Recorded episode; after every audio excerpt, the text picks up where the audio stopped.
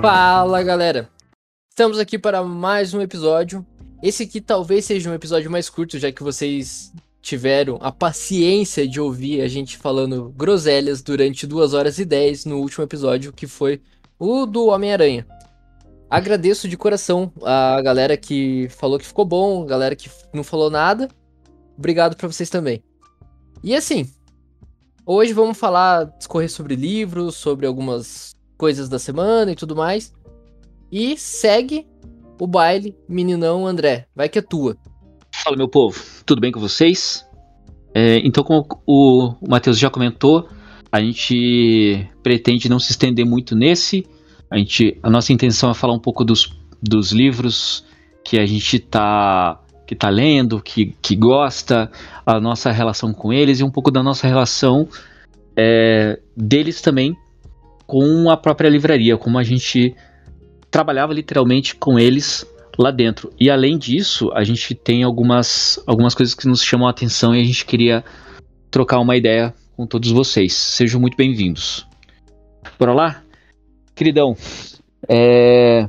Eu tenho, um, tenho uns anúncios para fazer aqui já no começo já, porque senão eu vou esquecer. É Es- porque eu sou desmemoriado. Explane, explane. Galera, a gente tá com dois Instagrams agora. O Instagram oficial do podcast, que é o Papo de Livreiro, que é só o mesmo nome, sigam lá. E o Galaxy Book, agora ele vai ser uma coparticipação minha e do André. A gente vai falar sobre. Ele está junto! A gente vai falar sobre música, sobre filme, sobre quadrinho, também sobre Olha livro. A gente vai falar Olha que doideira, a gente vai falar de livro. tudo que a gente... Que coisa, né? Pedido, que coisa. O... André, o que, que o Mickey falaria sobre isso? eu não vou conseguir. eu não consigo. Tenho que ser muito espontâneo. Em algum momento ele.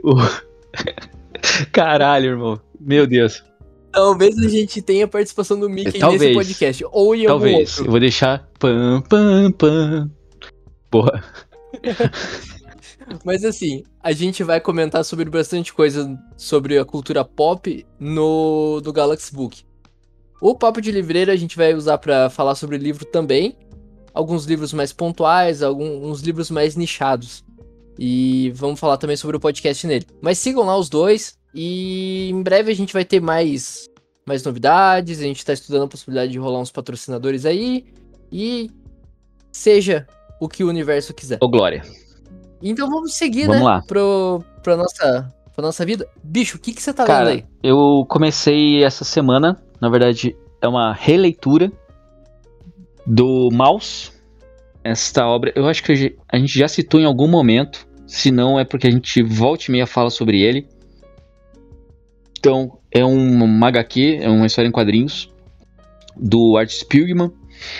É, fala sobre a, é basicamente a história so- sobre o pai do Art, que foi preso, foi para Auschwitz mesmo. Então, é a narrativa de dentro sobre o Holocausto, que é que tem um povo meio maluco que acha que não existiu, enfim, que tudo isso aí tinha que ser legalizado e tudo mais. Nem, entra- nem entraremos tanto nesses méritos aí. É, o que é tão fascinante nessa obra, para mim? E é uma forma que eu sempre trabalhei com ele na livraria. Eu sempre vendi, eu sempre o vendi dessa forma. É, para além de ser um fato histórico, para além do fato de ser uma história em quadrinhos, a narrativa ela é muito envolvente. O Art é, consegue fazer é, contar essa história de uma forma muito interessante e o traço acho que é o é, a, é fora da curva, porque ele faz um retrato dos judeus sendo ratos, os, os nazistas, né, bem especificamente os nazistas, como gatos, os norte-americanos como cães e os poloneses como porcos. Ah, eu acho que esse- essa temática é muito legal. Em vários momentos também, eu não me lembrava disso da primeira vez que eu li, mas em vários momentos, o pai dele, é, quando tá narrando, tá narrando como se estivesse quebrando a quarta parede. Então é ele mais novo dentro da cena, narrando aquela cena.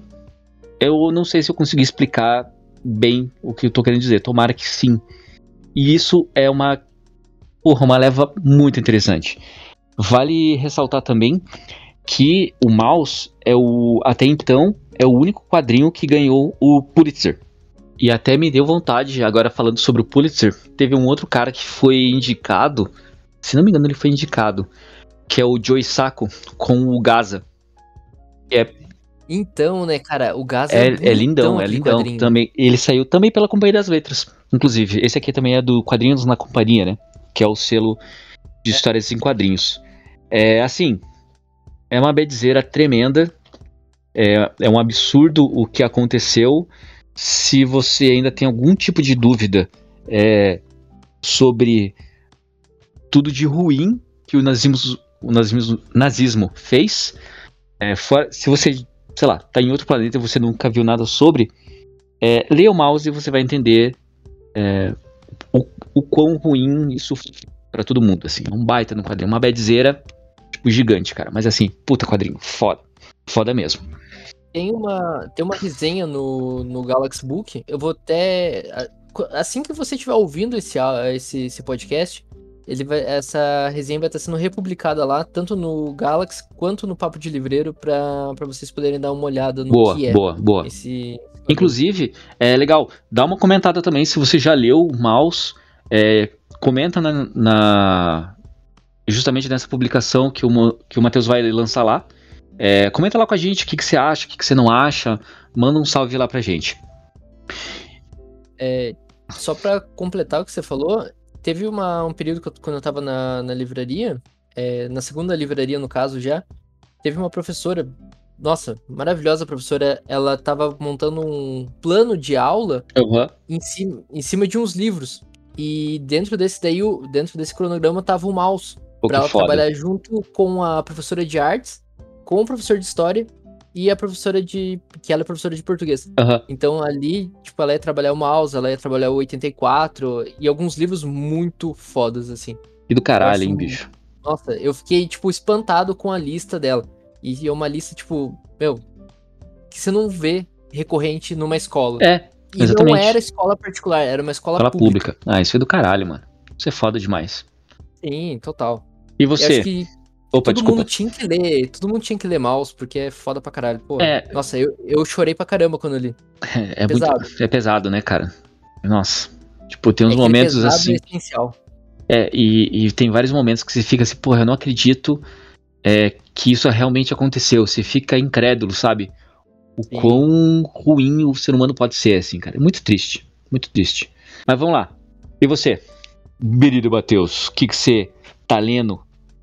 Ah, bichão, eu tô lendo o teu presente de aniversário, né? Porra. Boa, Makunaíma. boa. Makunaíma me tirou totalmente da zona de conforto. Puta que meu pariu. Livro foda demais. É, ele, ele foi escrito em 1928 pelo Oswaldo de Andrade, né? Mário de Andrade. Pera aí que me fugiu o nome agora. Peraí, tenho aqui na... Eu comprei um pra mim também. Cadê? Andrade. Você comprou a mesma edição? Sim, Mário. Mário de Andrade, né? Exatamente. Aquela edição, essa, o facsímile da José Olímpio. Que é a primeira, a primeira edição, né? O uhum. publicado é um no, no, Brasil. Ele é um facsímile da primeira edição. Pô, e lindão.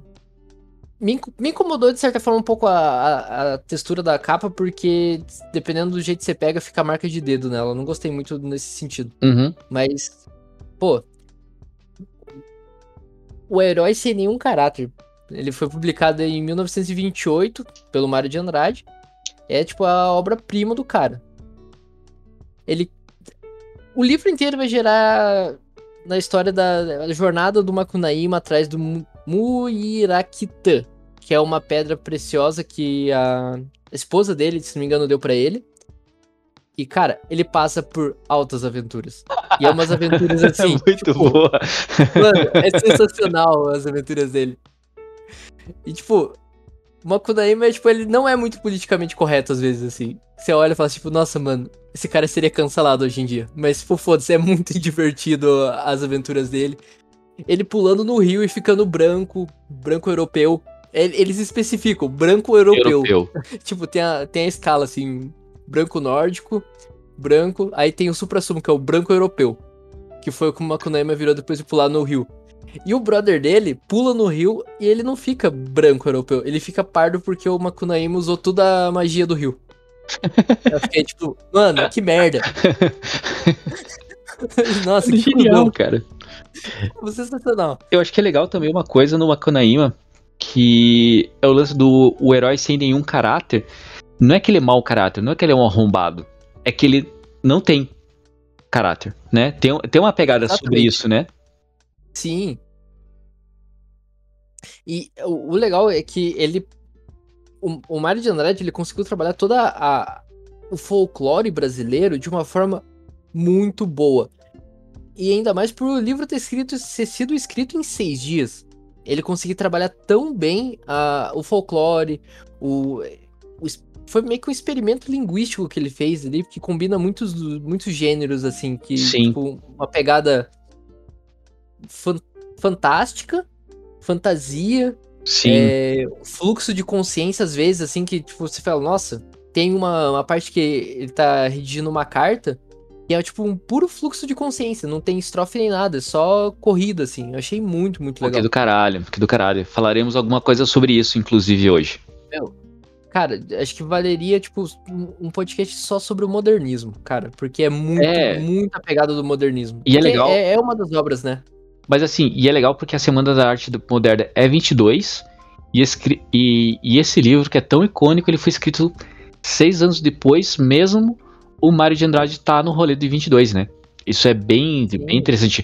Ele, você, é, é, é muito legal você pensar na Semana da Arte Moderna, e mesmo assim, uma obra pós Semana da Arte Moderna ser tão vinculada a ela. Isso é bem legal, assim, é, é- é muito bacana, assim, o- Sim. E uma coisa que eu acho le- legal, assim, porque ele, ele pega todo o processo científico da época, é, urbanização, os novos modos de, de interação social, de Aham. o carro, que daí tem. Daí eles criam o bonde, daí ele até es- especifica, nossa, é o bonde, provavelmente é uma palavra norte-americana que vem de bond. Aí eu fiquei tipo, caralho. E daí é um. Ele. Nossa, é um emaranhado de correntes e correntes filosóficas, como também políticas como anarquismo, marxismo, que estão tudo subentendidos ali dentro. sim. E se você for analisar para a parte da arte, futurismo, cubismo, dainismo, expressionismo, surrealismo e assim você vai por diante, porque são coisas que eles trouxeram muitas vezes da Europa e tudo mais, mas que no, nas, desse período da, da arte moderna, no auge dela, foi absurdamente trabalhado e explorado assim de várias formas. No entanto, que o Oswald de Andrade, ele está mencionado no capítulo da Macumba. Que massa. Eu achei maravilhoso. Eu falei, tipo, caralho, porque os dois eram muito brother. Sim, sim. André, obrigado. Tipo, pô, esse foi muito foda. Mas é uma obra icônica mesmo. Que bom que você gostou, mano. Que bom. Fico muito feliz, de verdade, assim. Ficou, porra, que foda. Que, que você curtiu. Do caralho mesmo. Eu, não, eu nem terminei de ler o livro. Eu tô, tipo, no. Falta acho que uns três capítulos pra finalizar o livro, mas ó. Chuchu, beleza. Foda, foda demais. Muito boa. E já entrando nessa mesma ideia, quando você terminá-lo, você já tem uma perspectiva do que, que vai ser o próximo? E além, eu vou melhorar a pergunta. É, de que forma você imagina que se você ainda trabalhasse numa livraria, é, de que forma você ia trabalhar o Makunaíma? Assim, te conhecendo, eu imagino que você ia sempre jogar na mão de alguém essa parada. Tipo, o cara vai pedir um livro sobre, é, sei lá, sobre Feng Shui e do nada você ia lançar uma Makunaíma do cara. Te conhecendo. Mas assim, você já consegue, você conseguiria enxergar isso como você faria isso na livraria? Esse atual momento se venderia muito fácil pelo fato da, da arte da Semana da Arte Moderna estar muito em alta. Então ele se venderia muito fácil. Mas eu, eu faria do, do jeito, tipo, vou pegar um livro pra você, lá na, na área de, de, de autoajuda, mas só vou deixar esse livro aqui, vai dando uma olhada nesse livro aqui, ele é bem interessante. Eu ia largar a pessoa pra ela observar o livro, e a hora que eu voltasse eu ia perguntar, tipo, você, você deu uma lida no, na sinopse? A partir daí eu começaria Boa. a ter essa empolgação que eu que eu acabei de explanar a história aqui pra, pra vocês. Muito boa, Porque muito eu- boa. Eu, eu sempre tive uma tática de deixar os livros que eu gostava perto de mim pra eu entre- buscar o livro em outro lugar, porque confesso que eu tinha pavor que cliente fosse atrás de mim na estante. Entendi, entendi. Mas você tinha pavor por quê? Assim, era um. Tipo, você não, você não gostava de levar o cara até lá? Não que eu não gostasse de levar o cara até lá, dependendo do cliente, eu ficava. O cliente pressionava demais a, o, o atendimento, aí, tipo, me, me sufocava. Mas Entendi. na, acabaria, na maioria das vezes eu acabava levando ele na estante pra, tipo, meu, ó, tem esse livro aqui, esse livro aqui, esse livro lá, entendeu? Que isso sempre foi o mais fácil, né? Pra mim, acho, acho que tinha uma coisa de deixar o cara junto com você, você conseguia puxar mais muita coisa e trocar ideia é, sobre, a, sobre a estante, sobre o setor que o cara queria. Que às vezes o cara só falava assim: ah, meu, eu quero ver o que você tem de literatura brasileira. Ah, eu quero uma canoima. Você puxava o cara pra estante de literatura brasileira, fatalmente vocês iam falar sobre outras as outras obras que estavam ali, assim, tipo, puta, Sim. bem legal isso. Era sempre, sempre muito gostoso isso. Uma coisa que.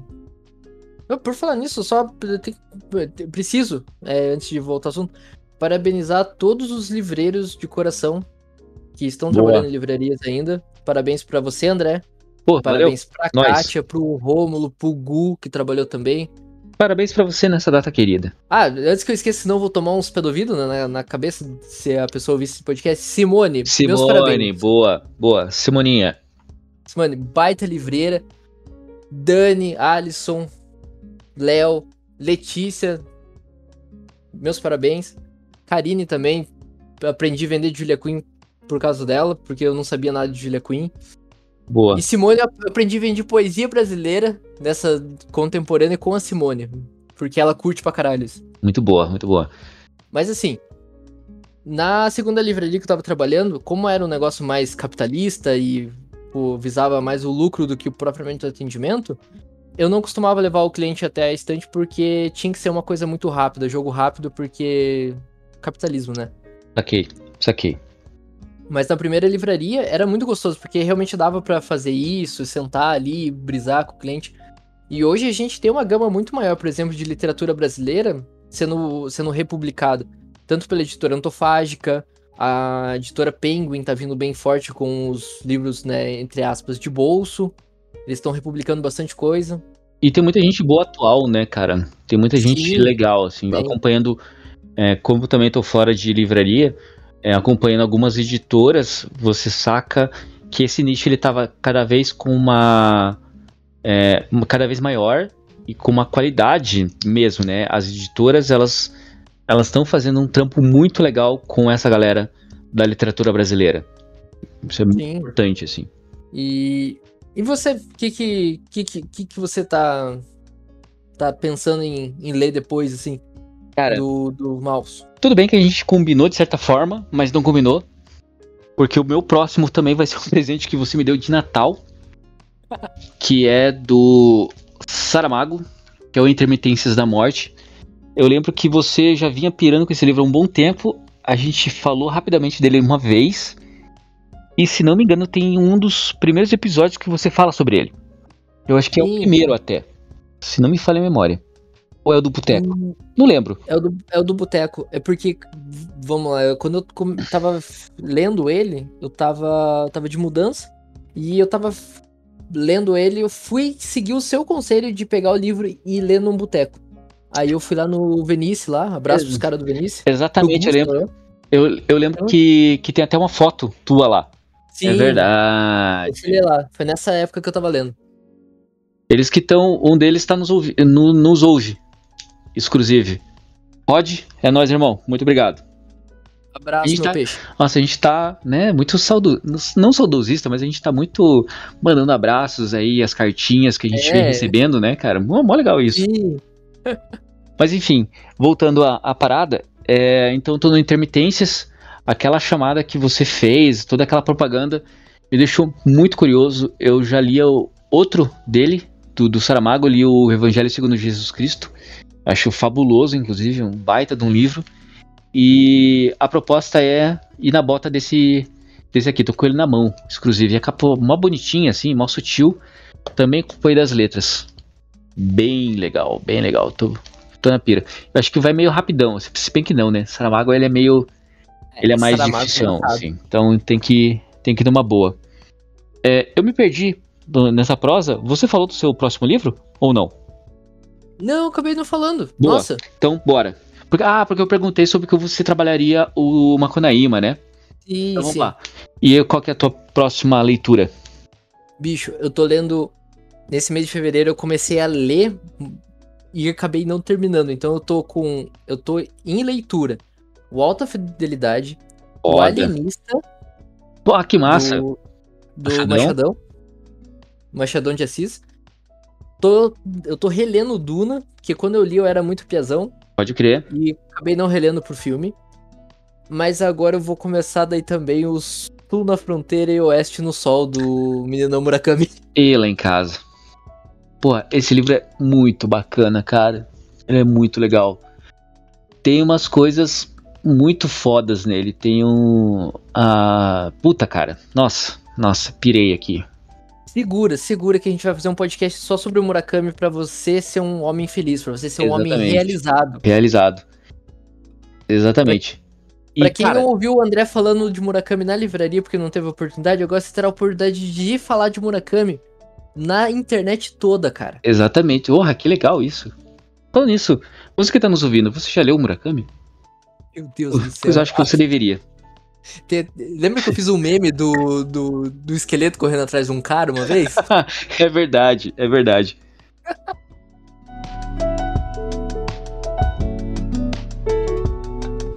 E cara, falando, já puxando esse gancho do próprio Murakami, é bem interessante a gente destacar que é, hoje, hoje, porque realmente está sendo, foi lançado no Brasil, mas tem um filme que é baseado num, num conto dele, que é o Driver My Car.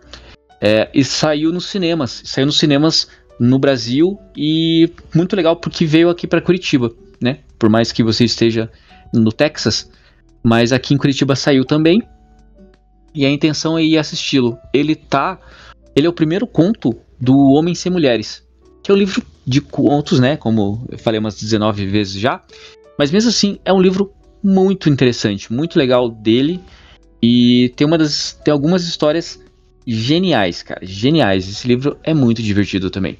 Eu, eu apostaria, fico entre ele e o Elefante Desaparece quanto os meus livros favoritos de contos dele, assim. É que o Elefante Desaparece tem o meu conto favorito do cara, que é o do Anão. Puta, esse, esse conto é do caralho. Parei. É, É, Eu me empolgo demais falando do cara. Do Murakami. É, eu sou muito empolgado com esse moço. Vou, vou deixar também um, um adendo né, na- nessa, nessa sua fala. Uh, Drive My Car tá sendo indicado ao Oscar de 2022. Boa. Ele tá indicado como o melhor filme, melhor filme estrangeiro, melhor roteiro adaptado e melhor diretor. E cara, falando É. ainda sobre ainda sobre essas coisas de, do cinema, pegando essa é muito parecido, porque também tá em cartaz o Poderoso Chafão. Aqui em Curitiba é o episódio 1, tá? O aqui em Curitiba ele tá no Cine Passeio e também tá na, no Cinemark, é Cinemark do Miller? É Cinemark, né? É, Cinemark. do Miller. Eu vi pelo menos do Miller. Então, né, se é a mesma pegada, é um, é um dos meus filmes favoritos do universo, é um dos filmes mais completos pra mim. O episódio 1 sempre também tem essa discussão, é muito papo de bar de qual é o melhor poderoso chefão. Pra mim é o primeiro. E é justamente esse que tá no cinema, eu tô bem empolgado de assistir. Que é baseado na obra do Mário Puzo, o Mario e o livro do Poderoso Chefão, ele pega o primeiro e o segundo. O terceiro não tá na jogada, porque afinal de contas o Puzo e o Scorsese eles precisavam pagar o IPTU, IPVA e a creche das crianças, por isso que eles fizeram o Poderoso Chefão 3. Mas isso é só uma teoria minha, que é muito ruim. Meu Deus do céu. É, e- não, a teoria é boa, porque o filme é ruim mesmo.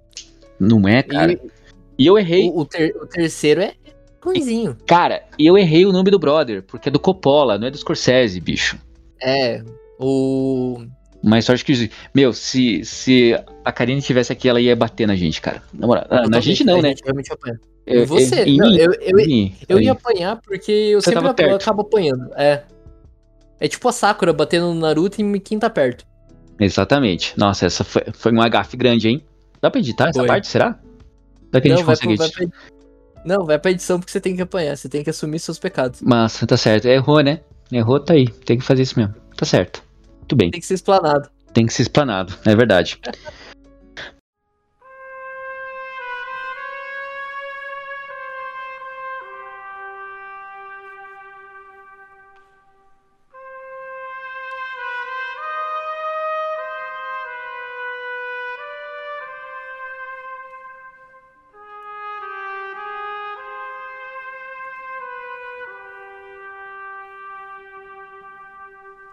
Ah, mas eu acho que eu queria citar uma situação também. É, ainda puxando essa coisa do, da livraria, é bem legal pensar que a gente sempre fazia isso também, né? Que era puxar assim, porra, o cara chegava para procurar o filme do Poderoso Chefão e fatalmente a gente falava sobre o livro, falava sobre outros filmes do Coppola, mas também a gente puxava filmes do Scorsese, puxava outros cineastas, a gente sempre é, conseguia abrir o leque e muitas vezes isso voltava, porque a gente estava falando no filme do Coppola e o cliente falava assim: Ah, mas você já assistiu algum filme do Scorsese? Daí ficava trocando uma ideia, aprendia muita coisa com os clientes, assim. Isso é. Era, era aquele negócio, daí passava fulano do lado, fulano ouvia, parava, falava com o cliente também, aí virava Puta. tipo uma troca de ideia. Puta, isso era do aí, caralho. Tipo, tem que atender, tipo, e assim ia indo, o fluxo da livraria, era é. tipo, nossa, uma delícia. Isso é isso era aí. Aí a gente tinha a Karine, né? Que, é, que era nossa brother lá, que é a pessoa que, né, que entendia pra caralho de cinema. Muito de cinema, muito. Aí você estava falando de Scorsese, Tarantino, Tarantino, ela brotava. Brotava, era muito maluco, cara. É verdade. Ela saía de trás da estante, tipo, você disse Tarantino? Scorsese, Scorsese? Era, se tornou uma piada, assim, era muito engraçado. Muito massa mesmo. Mas bem legal. Mano, a gente já vai. Como é um drops, praticamente, um shorts. É... Queridão, quer fazer suas indicações finais? Pode lançar suas indicações primeiro. Então, muito bem. Muito bem. Fica à vontade. Fica à vontade. Ah, só tira a roupa, por gentileza. Nossa. Não, pera, eu tinha que falar que não era para você tirar a roupa. Nossa, tarde demais. Galera, queria comentar sobre, então, como de praxe, falar sobre um livro e sobre um, um disco. O livro é o On the Road, do Jack Kerouac. Falamos agora há pouco, Matheus falou agora há pouco sobre fluxos de consciência. É, é muito do que acontece nesse livro. Ele é de 47, ele foi escrito em 47, foi lançado em 57. E é a história de dois caras, principalmente um deles, o, o protagonista, onde ele faz uma viagem pela, pelos Estados Unidos é, a partir de pedindo carona. E é justamente quando ele encontra com várias personagens, é, todas essas, a grande maioria dessas personagens são baseados nos amigos dele, de conhecidos dele. E e é isso. E eles são muito é, tem muito sobre a, a solidão de estar na estrada sozinho de conhecer pessoas é, muito rapidamente, muita bebida barata, porque é, é, um pouco depois da. pouco depois não, já tem alguns anos, uns 20, 30 anos, uns 20 anos mais ou menos, sobre é, pós-lei seca, né? E também sobre o jazz. E eu tenho um carinho especial sobre On the Road, porque é porque a partir dele foi que eu comecei a ouvir jazz porque eles sempre falavam que eles iam nos bares, sempre tava rolando uma jam session, é, e a galera tava tocando bebop, que é uma coisa daquele de, exatamente desse período entre 47 e 57, é o grande auge desse movimento, desse subestilo dentro do jazz. E, e, eles sempre falavam sobre isso, e eu, porra, que caralho, o que, que é isso? Que, do que eles estão falando, do que eles estão falando.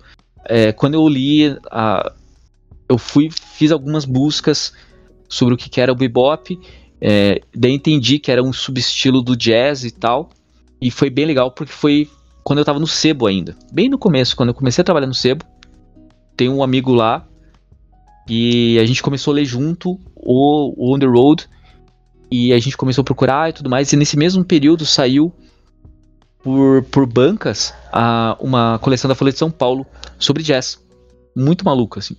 Começou, sei lá, duas semanas depois que eu comecei a ler o livro. E eu fiz a coleção, eu tenho ela até hoje, eu tenho CDzinhos, livrinhos aqui. E dentro do, dessa coleção tem os caras icônicos, que icônicos, É o Mussum, é o Mussum falando, né? o Mussum é foda. É, os caras icônicos do próprio do Bebop, que é o Charlie Parker, o Dizzy Gillespie e que são os dois principais assim mesmo. Mas claro, mas tem o Art Black, que é um cara do hard bop, que é o cara da batera, foda demais. Tem muita gente boa, muita gente boa.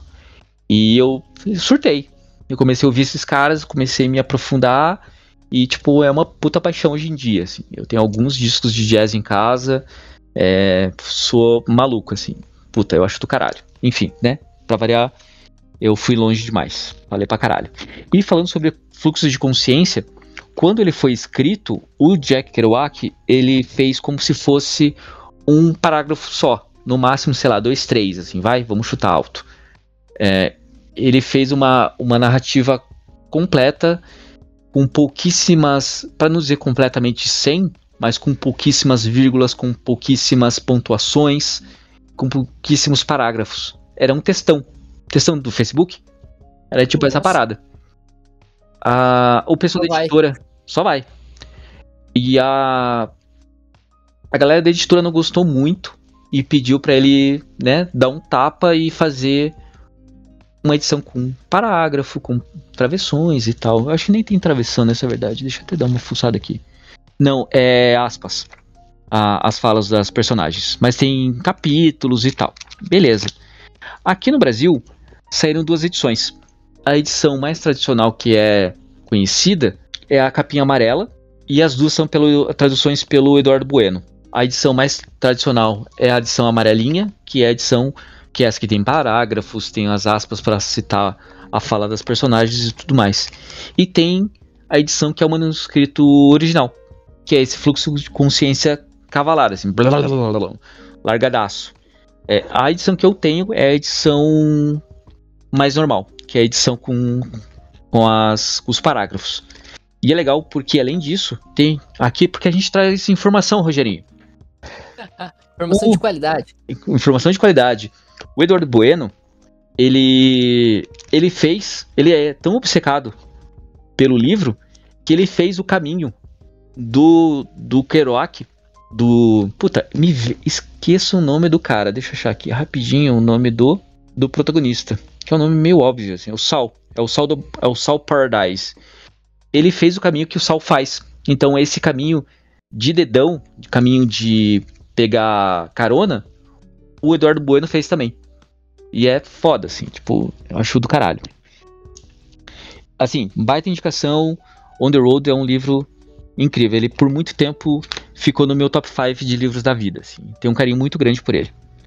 Eu falei um pouco demais, sobre ele, mas eu só quero falar mais rapidão sobre um disco que é o do Echo and the Bunnymen, que é o primeiro deles, que é o Crocodiles. Ele é o Echo the Bunnymen é uma banda de post-punk, então é ali final dos anos 70 na Inglaterra, comecinho dos anos 80. Se não me engano, esse livro, esse livro, esse disco é 79. Eu não tô achando uma referência de data nele aqui. Se não me engano, é 79. É, é um baita de um. É uma baita banda, sou suspeito porque do pós-punk é minha banda favorita. O, o Ian, acho que é Ian MacLeod, eu nunca lembro o sobrenome dele. Ele canta pra caralho.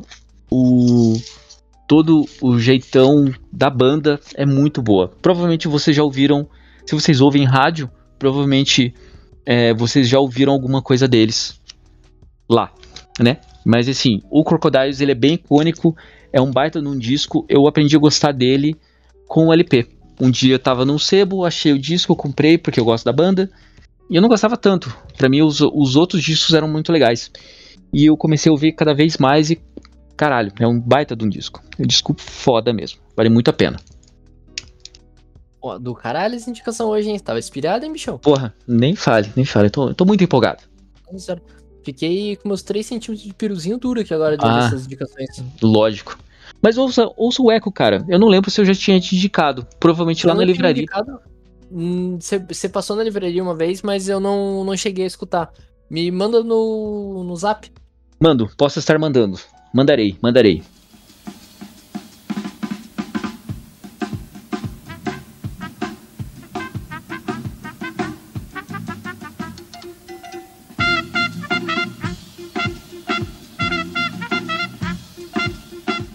E você?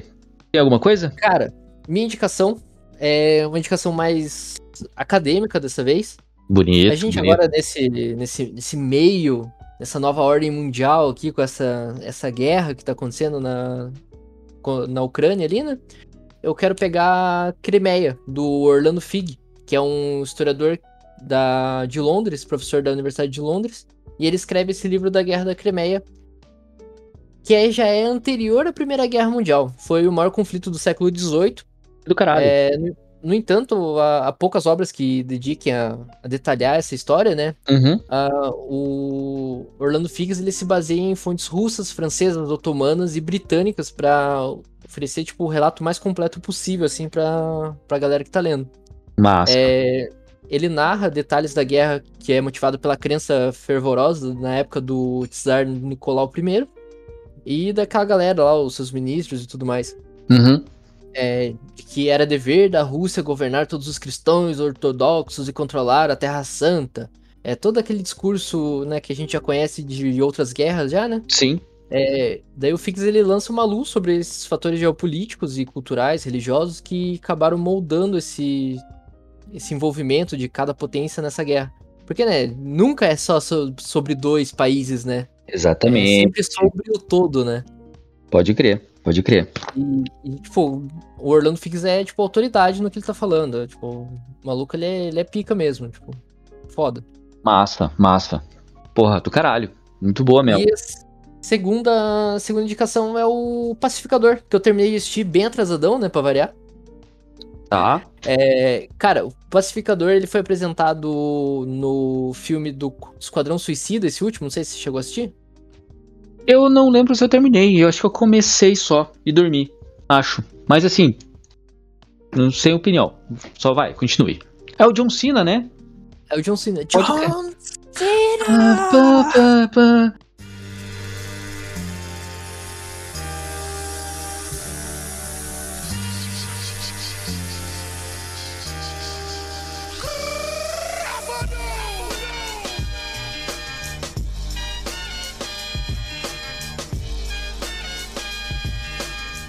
E, cara, é, eles fizeram uma série derivada, né, desse, desse herói.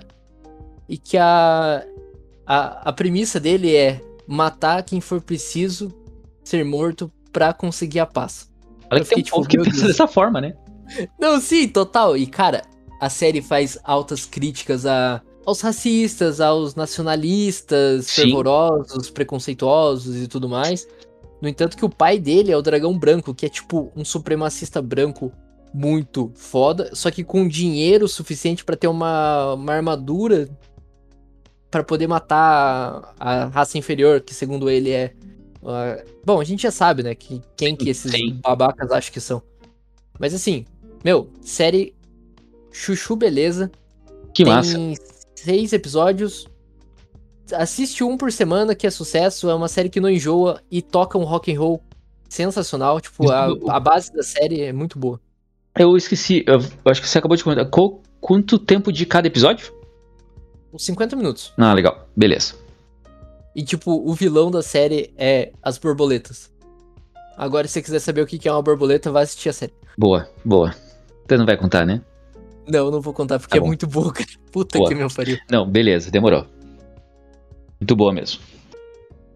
Cara, eu acho que assim então a gente encerra esse episódio mais curtinho. Fala pra gente se vocês gostaram desses episódios, desse episódio mais curto, se vocês se amarram nos episódios que a gente brisa muito longe. O que vocês acham também? Troque uma ideia, manda um feedback aí pra nós.